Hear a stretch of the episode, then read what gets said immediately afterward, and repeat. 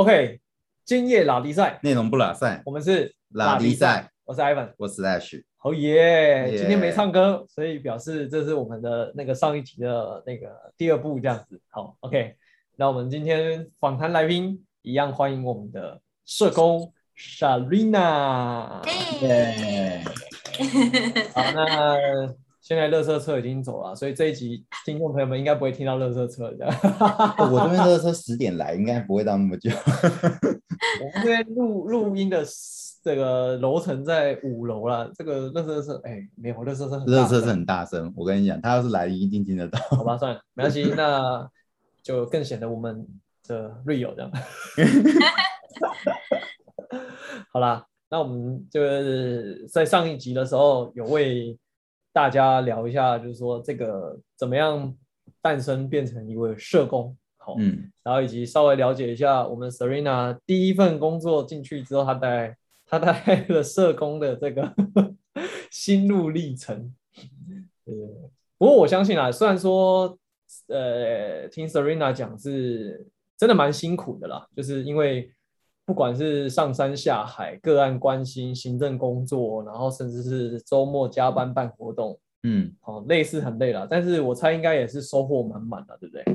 嗯，啊、所以他现在至少还愿意还留在社工这个嗯，这个部分哈、而且我们那个上次有问 Serena 嘛，就是就是他从青少年的这一块，然后后来又到这个叫什么身心障碍福利，然后到现在是比较跟生命协会，就是那种自杀专线什么的，嗯，那因为我们这一集就要聊聊，就是说实际上社工我们的 Serena 她到底就是这些过程经历了什么故事哦，可以为我们带来就是令人那个叫什么感动吗？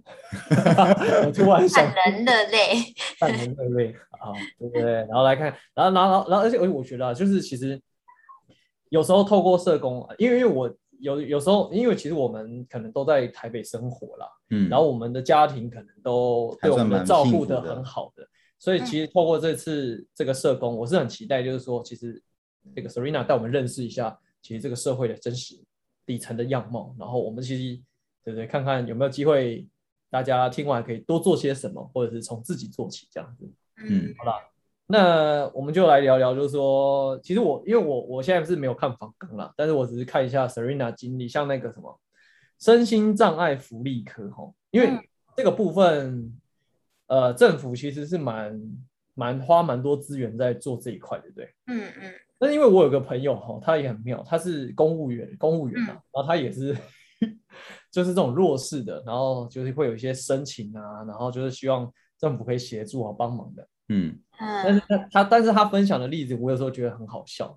他说家里有两栋房子，有一台轿车，然后打电话到那边跟他说他是弱势弱势家庭，然后需要申请需要申请政府的协助什么什么之类的。嗯然后，嗯然后，然后，然后，只要他们接了这个电话嘛，就得去可能啊、呃去查清楚这个状况啊，然后后续追踪啊，然后要结案，就是它是一个很很算是很大的工程啦。嗯，那我就很好奇说，我们 Serena 有没有接过类似这种比较匪夷所思的例子，还是你就比较没有接到这一块，反而是我们想不到的这样子？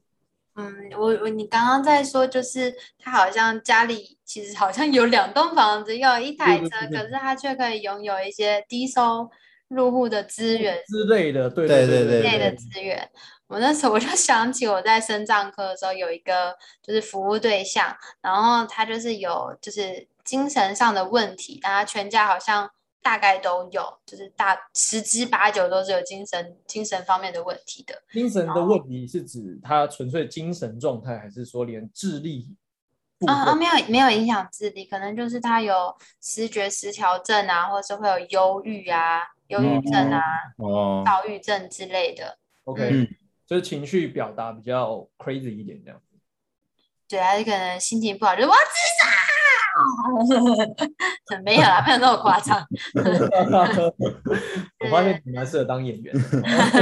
很快就可以入戏。就是会会突然暴走，或是突然很哀伤，会一直落泪。你可能只在吃个饭，他就开始爆哭了，这样子。就是很很多各种各种的人都有。然后那个家庭他就是他有低收入户的资格，然后他还可以领家庭补助，嗯他真的是领了很多的钱。可是我那时候是公务人员嘛，诶，嗯嗯算是约聘人员，然后就有去查到他的，嗯，他们家就是有家产的，是有土地的，然后是哦，对啊，就是是好像还有一台车吧，如果我没有记错的话，对啊，嗯就是，可是就不知道那他最为什么可以，近为什么可以可以有这个补助啊？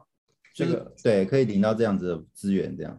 就是很具体的，因为我不是处理低收这一块，我也不是很了解。那你知道他这样领两份收入领了多少钱吗？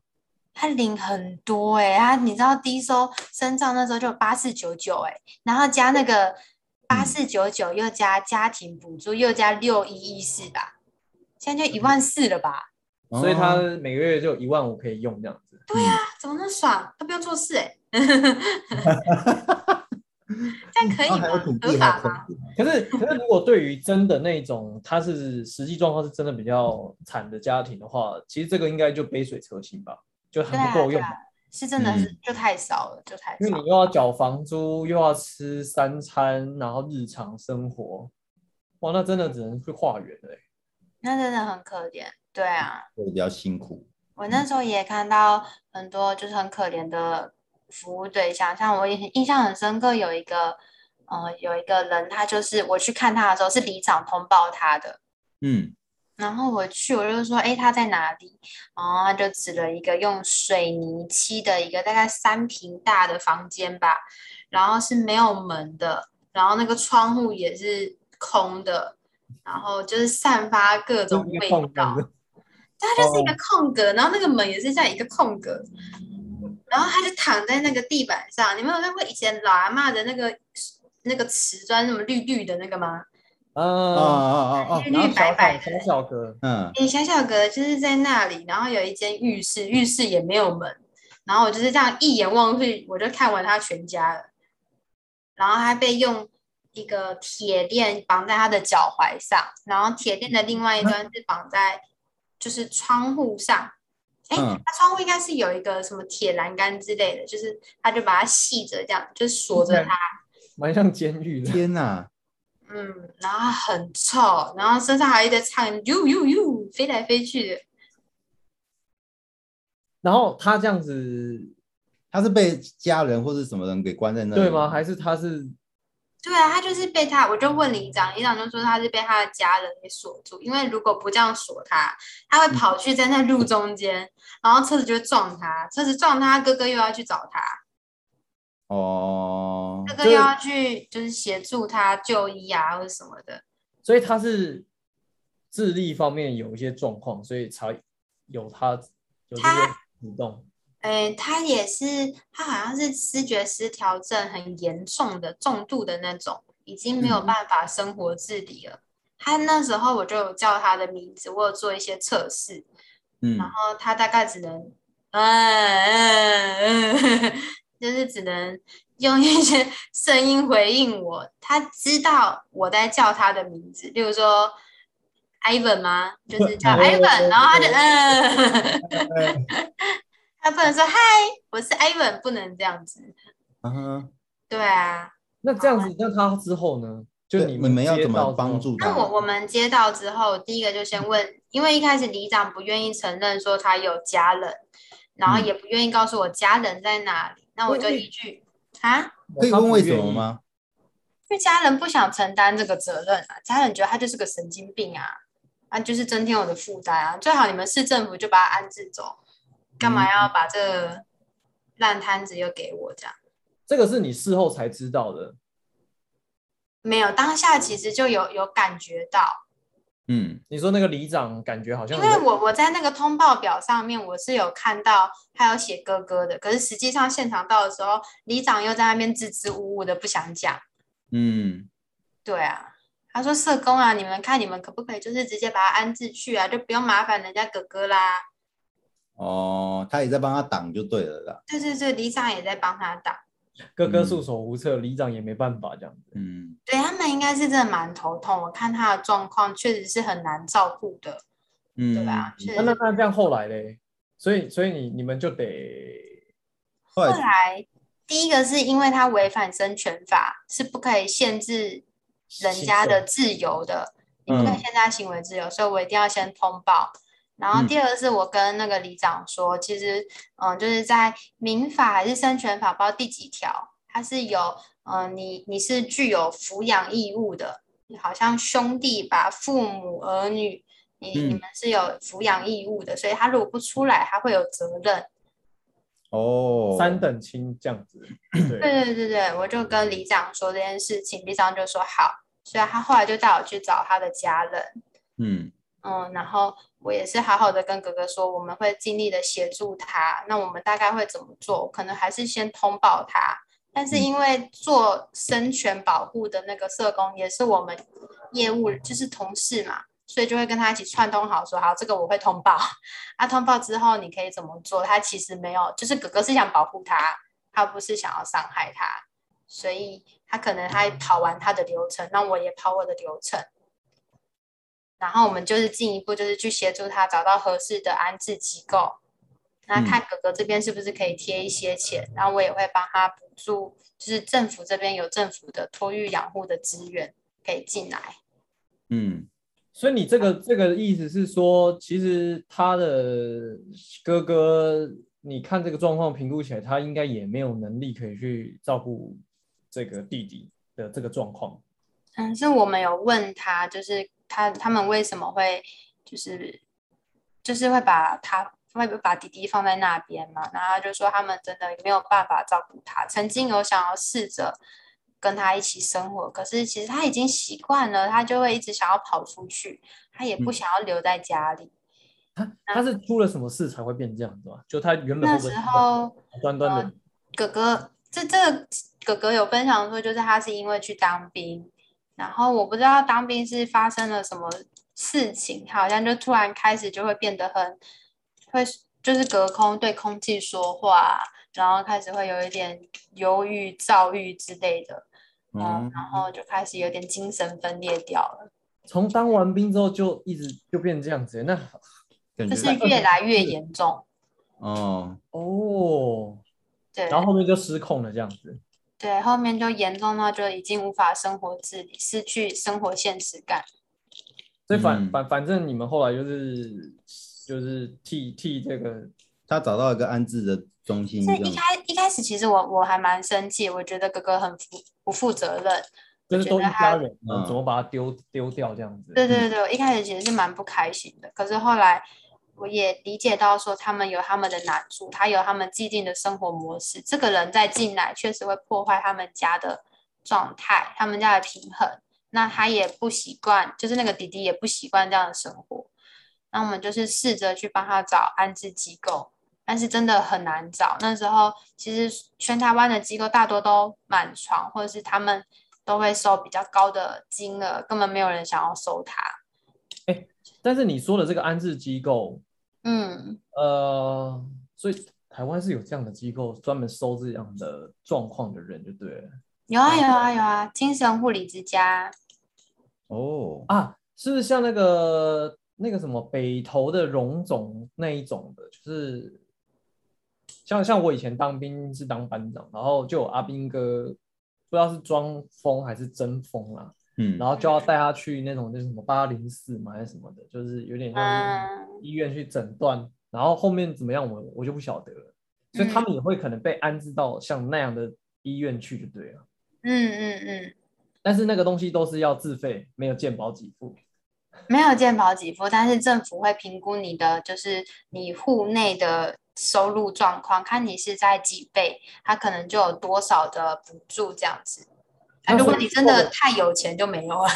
哦，然后然后然后，但是如果差额不够部分，就有可能是要自己他的兄弟姐妹、父母分摊就对了就看谁愿意付啊，就是努力付这样。啊。那万一不，嗯他们要是不付怎么办？对啊会不会又被到时候又 就他可能就那个那个机构有些坏一点的啦，现在应该是很少，坏一点可能就会一直说还要把它丢出来啊，或者是虐待他啊，不给他吃饭啊，让他身体衰弱这样，嗯可能是有啦，哦哦哦哦，不好说，不不好说，不好说。不好说不好说。啊，我这样听起来好像真的蛮嗯蛮惨的呢。哎，那那因为刚刚回到有有一个东西我很想我，就是说，像你一开始会觉得说，哎，这个家人就是不好，就是说是不是他们存心就是想要把这个责任丢掉？嗯，这个会不会其实对一开始你做社工的时候是很大的冲击？因为像比如说，我觉得我们现在的人看社会，有时候看有些事情，很容易用眼睛看到的事情就去判断真假嘛。嗯嗯对啊，，那对于你来讲的话，是不是有蛮多这样的冲击？就是你看到的跟你实际上倒抽一口气这样子，应该应该是有蛮多这样的故事跟例子吧？我觉得有诶、像这个就给我很大的冲击。对啊，而且我觉得是在市政府这份工作，真的是让我看见很多人情冷暖，然后 跟现实。对啊，真的真的，怎么说人人人暖人现实这样？嗯就是像刚刚那个歌案，你可以感觉出来，他其实他家人很难接受嘛。可是后来当那个刚刚是我快离职的时候接的，所以到我后来离职的时候，他刚好找到一个安置机构，然后他的家人非常的感谢我，感谢我们啊，觉得呃让他的弟弟有一个好的地方去，那他们也可以轻松。当然他还是有负担一些费用，嗯。对，可是就这是我觉得好像一件事情是一体两面嘛，嗯，可是可是如果嗯。如果他们家人没有把他那个弟那个是弟弟嘛哦，他的弟弟做这样的行为跟呈现的话，或许里长也不会去通报，然后社工那边就不会知道这状况，那嗯他可能就一直关在那，他就可能变成是在家被锁在他们家里或是之类的，这样反而其实会更不好喽。对啊，对啊，确实也是啊，哎，可是如果他假设这个状况，如果我们推回去，他如果没有被关在那个水泥牢房里面的话，那一般家庭要是有这种状况的家庭成员的话，那打电话给社工是会受理的吗？或者是因为好哦，端端的在家里啊，然后你们可能评估就说，哦，看起来你们现在都 handle 的很好啊，那就可能就是不会去觉得说这件事情很严重，去那个啊。但是因为他那个哥哥就是呈现就是一个那个弟弟就呈现一个暴走失控，整个就是觉得，哎哇，我的妈呀，这样子，嗯，你懂我的意思吗？就是就如果他还在家里，我们现在真的无可奈何，已经心力憔悴了啊！这样打电话去给社工，你们真的会受理吗？可是他如果就是他要有什么需要我们协助的地方吧，就是如果他家人真的觉得照顾不好，当然我们可能就会去去看看有什么是我们可这边政府这边可以帮忙的。对啊，就如如果说以我那种当时的角色，可能就看那他是不是需要长照的资源，是不是家人觉得照顾他蛮累的，可能需要一些喘息服务，或是家里需要改造吗？会不会需要一些辅具进来，可以去协助这个这个人可以生活的更更好，哦这个家庭可以运作的更顺利。所以像那种有一些行动不便的长者，然后他们住的那个地方有那个可以跟着楼梯，然后电梯啊那个可以可以那个轮椅就被抬上去之后，像坐电梯上上去，那个都是政府的补助方案，就对了。就是辅具，嗯，嗯，哇，那这样子你你感觉每天都有蛮多电话打进来的，就是对啊，我需要帮忙啊、我我们家有老人人不好，那个照顾上有问题，我们可能也会打电话过去问，就对了。按老老人就会去老人科，身障来身障科，身心障碍就通通嗯就到你们去。对对对对对，没哇那你遇到这种这个可能都没办法沟通哎、你这样子有时候他要是呃父母不详，兄弟不详，那这个要追本溯源也追不到，然后他也一个腔在那，你你不就尴尬了？就很多啊，有些个案真的你也结案也结不了啊，他他就没有任何的家人，然后他还会惦记着，就是他以前可能跟嗯、就是酒店吗？那个是酒店小姐，他可能会说。我跟阿花很好啦，阿花很照顾我。可是阿花，你问他阿花在哪里，他也不知道。嗯那你们怎么认识的，他可能也讲不清楚。那这样子这种案例安置机构收了也很麻烦吧？因为他就对啊，安置机构多少会收一点，可是他们都不喜欢收政府的政府的低收入户的那种个案，就是无家可归啊，没有任何的嗯，因为他没丢机没没摩吉，对，没什么钱。嗯哇，这听起来是一个很很烫手的山芋。嗯，而且对啊，我们就疯狂打电话，拜托你挪一个床，然后还拉可能就说不要不要，我们真的没有床，满了满了，然后结果就听到人家说，哎、那个谁谁谁住进去，因为他付比较多钱。哦，啊，是这样子哦。对啊，就是有些人就真的很可怜，然后他们就在那边唧唧歪歪的。很可怜，在那边唧唧歪歪。不是他们就没有钱啊，你这个安置机构赚那么多钱，你还不让人家进去？哦，你说的唧唧歪歪是安安置机构了，嗯，对啊，我觉得他们都很没有良心，很讨厌安置机构。一句话惹毛大家。一句话惹毛安置。可是政府没有政府的安置机构机构吗？嗯，就是在在我在那个时候是没有的啊、现在我不是很确定。嗯，啊，而且原来这个东西只能民间自己民间的出都是民间的啊，可能护理师自己成立啊什么的。啊，哇塞嗯，，Oh my god，好吧，嗯，这个感觉要真的像德蕾莎修女一样了。对啊，然后现在 Serena 就换到了这个叫什么自杀防就是比较心理卫生领域的，心理心理卫生，对对对对，生命线。嗯，所以，所以那那所以你一开始的时候就就是在这个加护病房吗？还是你也要在前面急诊室做第一线的面对这样子？嗯，在这里其实就可以比较站在后面一点的角色，比较是一个管理者。嗯，然后就是当他们有状况的时候，我们会有一个紧急通报铃。例如说，他接到一个个案，他想要自杀，这个志工已经觉得 hold 不住了，或是他嗯觉得，嗯，这我们需要我们来协助来做通报转介，或是嗯旁边的那时候，例如说不是上班时间嘛，可能是其他的职工可以透过这个铃知道现在这个人需要协助，那就会来赶快来协助他，然后我们可能就是会去旁边听他的电话，或是用监听系统去听现在他们聊的内容是什么，再看要怎么协助他们。嗯，哎，我我我我我我纯粹好奇啊，这种哎电话多吗哎？不多，不多，不多哦哎，怎？样叫多？呃，就可能三五分钟就一通电话进来说啊，我想死这样子。哦，没有没有没有没有没有，哦，所以我们现在社会算健全，没有到这么严重。应该说，我觉得我觉得我们单位的现在有一九二五嘛，一九二五是政府的自杀防治专线。嗯然后我们算是就是民间的，所以我们比较不会处理到那么多很棘手的人，当然还是有，大概可能我觉得两个月可能一两个两三个吗？那有时候可能就是季节交替的时候会特别多人想不开，这个跟季节有关系。嗯，有，就呃，我我我可以理解，夏天转秋冬比较容易忧郁啊。就是对呃，对对对对，春春转夏也会吗？就是一个春转夏就是秋冬吧，或是秋冬的时候比较多一点点。冬变夏 的时候可能也会。哦，就是季节转，哎，冬变夏会吗？你这样突然让我自我怀疑了一下，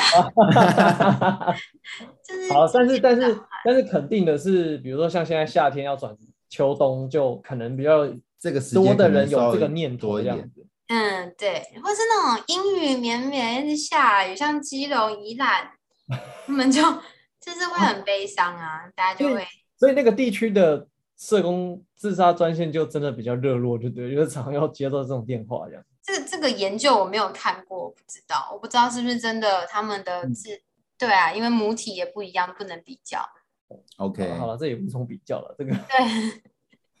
但是但是就是真的确实心情会比较忧郁啦。那他这个然后就会电话一打那他这个一电话一打进来，你们会不会马上他这边那个铃响了之后，你们马上警方连线，就让他说，哎，这个这个电话这个位置在哪里？然后赶快就是可能去先去留意一下，这样会吗？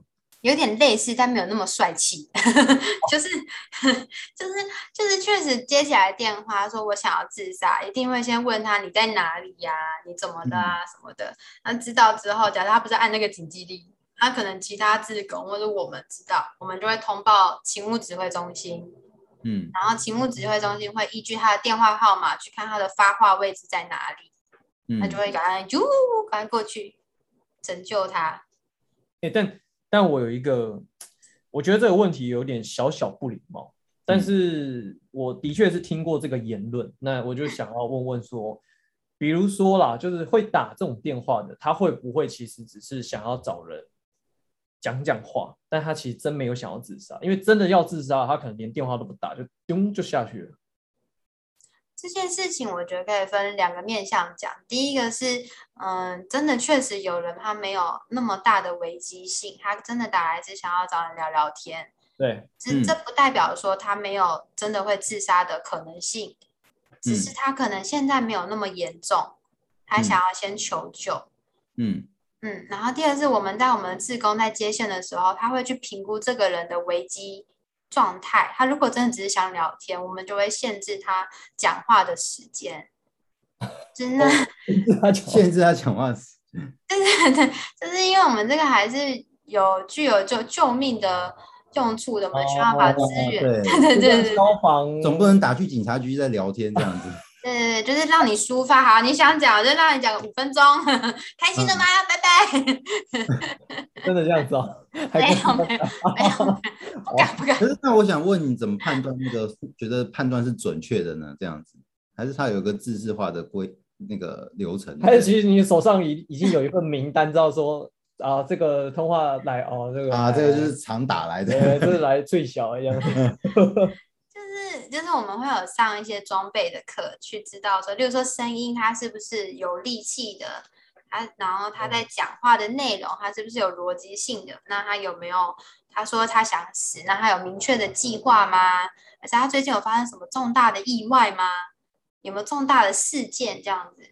那这可能会是比较容易会产生危机的可能性，可能因子。嗯，嗯但是他如果好像听起来他就是漫谈，就是跟你讲啊，我家的小猫啊，我家的小猫今天真是可爱耶，它在我床上闹了一泡尿，那你就会知道它根本就没事吧？你家猫还好吗？那那那我想替就是大家问啊，就是说，因为有时候人会想不开，他可能会有些征兆了，或者说像你讲的，你会去判断他的语气啊、逻辑啊、说话顺序啊什么的。那你可不可以跟我们聊聊，就是说你大概是从哪些面向去观察，然后大概觉得说，哦，这个东西它迹象有点明显，那它可能属于比较高危险分子，可以跟我们分享吗？因为我相信这种东西应该，如果你生活当中你跟你朋友聊天，可能会发类发生类似的状况或者是朋。友的家人啊，然后这样说，嗯，这个讲话怎么这样子？你会觉得他，哎，要注意哦，这样子。嗯我觉得很推荐有一个量表叫检视健康量表，然后，嗯、它是李明斌教授，就是台湾心理卫生权威的李明斌教授所浓缩而成的。那它里面就问了五题，呃，六题。第一题就是你最近会不会睡不好？你会不会容易醒或是早醒？嗯，嗯然后第二题是，呃，你会不会感觉紧张不安？紧张不安。紧嗯。然后第三题好像是你会不会觉得容易生气？容易生气，哦，对，然后它就是有五题可以判断，第六题就是呃中间我不太记得了，我没有背起哦，来。您到有中间有第第六题，中间跳两题，没关系，我们 Google。你们再 Google 一下，好好好欢迎上董事基金会。好，然后第六题我觉得很重要，就是你有没有自杀的想法？自杀的想法。当前面一到五题的时候，他的分数只要大于三分，第六题就一定要问。哦，就是只要有三个 yes，你就要问一下说，那你有没有想要自我了断的念头？这样。对，就是它前面的话，它是假设第一题是你会不会觉得容易睡不好，那嗯零分是完全没有，四分是非常厉害。在最近这一个礼拜以内，你觉得自己的状态是什么？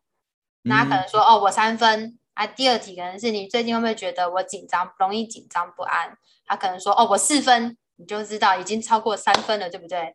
那就是把这些题目做完之后，我们第六题就要问他说啊，那你这样最近会不会有想要上天堂的想法啊、我还用这么委婉的方式问他，就是就是可以转一些比较可爱嗯的方式，就是你自己的方式去问。然后说你只是想要自杀，想死啊！他马上想到哦，原来我还可以上吊啊！对啊，就是对，哦，嗯，这是一个很好可以测验自己或是测验别人的方法。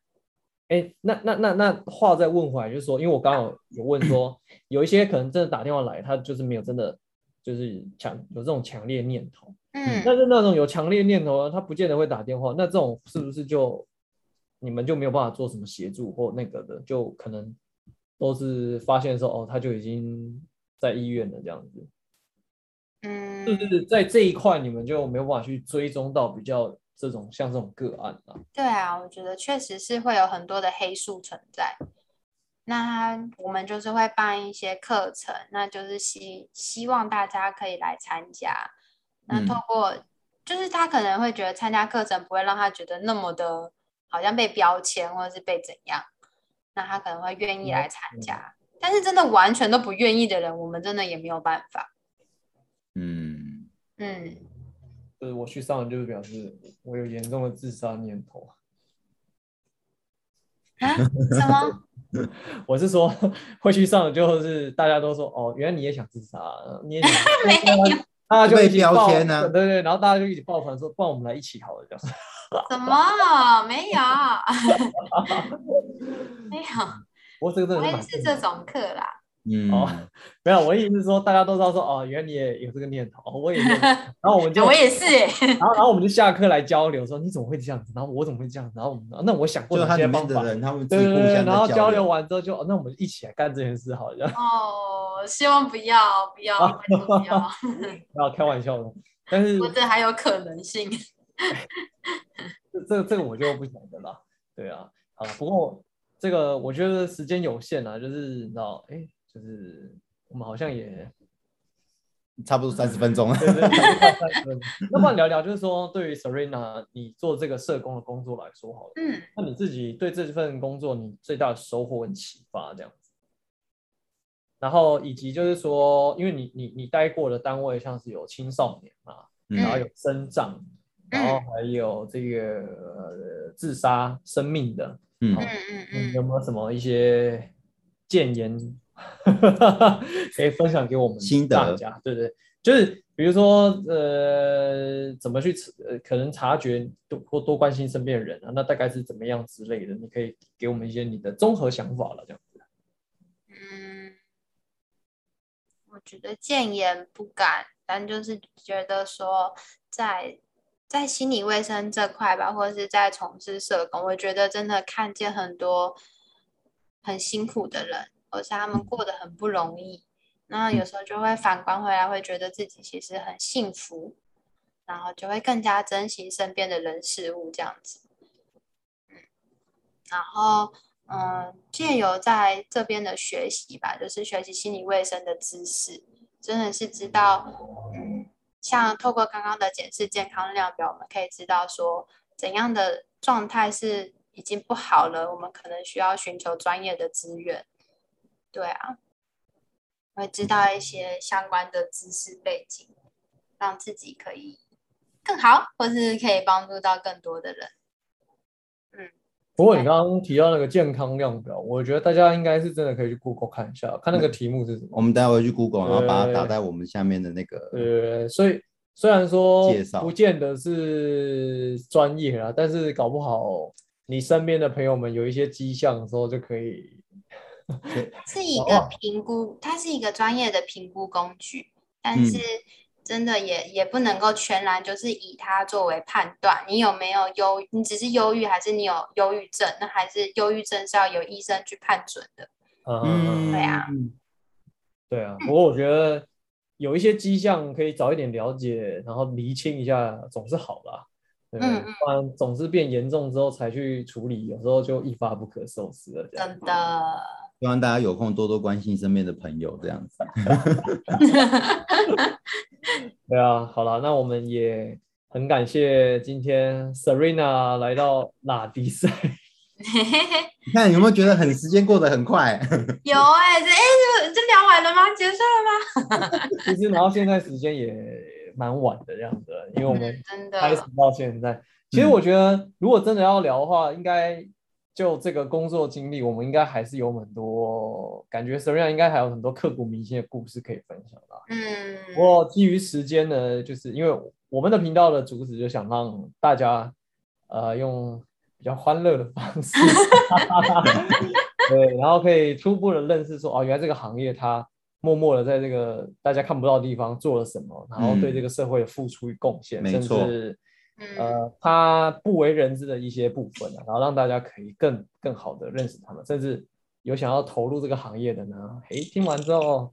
哎，搞不好你可以再多评估这样子啊。咦这个很好玩的，大家都很爱讲话，还可以去溯溪，你看多棒！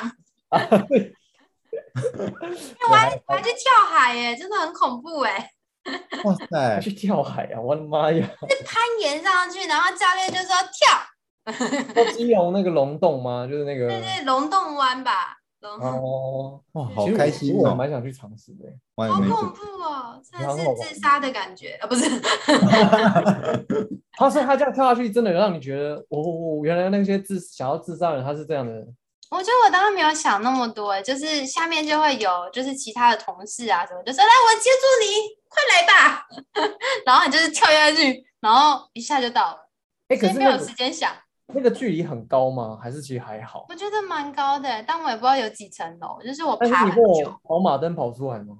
没有来不及想我就下去了。哦所以做这工作也让你突破了不少哎。对啊，真的很恐怖。我还爬那个那个高空弹跳，不是它就是有一根电线杆，然后要这样爬爬爬爬爬上去，然后站起来，然后还要去击球。你说往前跳去击那个球，这样对对对，高空击球，还是爬上电线杆之后去打那颗球，然后再掉下来，这样那是垂掉下来？社工机构带你们去体验的活动啊。对对对，很好玩，真的。哦，嗯，也是啊，适对，当你们好像不是也有玩过类似这个？对我我是没有玩过这个啦，这个有这个蛮嗨的，是没玩到的。这样 好啦，那我们今天感谢 Serena 来我们的拉迪赛分享。那如果听众朋友们对于社工这个环节，或者是 Serena Serena 的经历有更好奇或者更想了解的故事呢，也欢迎来信。没错。对，那可以在 Mixer Bus、Apple Podcasts 来留言。其实现在也可以在脸书跟 IG 留言啊，。对我们，哎，我们应该要在最前面就一开始就讲。对哦对对，因为我们现在我们这里粉砖这样子。对，我们有用心去弄我们的粉砖，这样 虽然才刚开始弄这样。好了，那我们今天感谢 Serena。谢谢。啊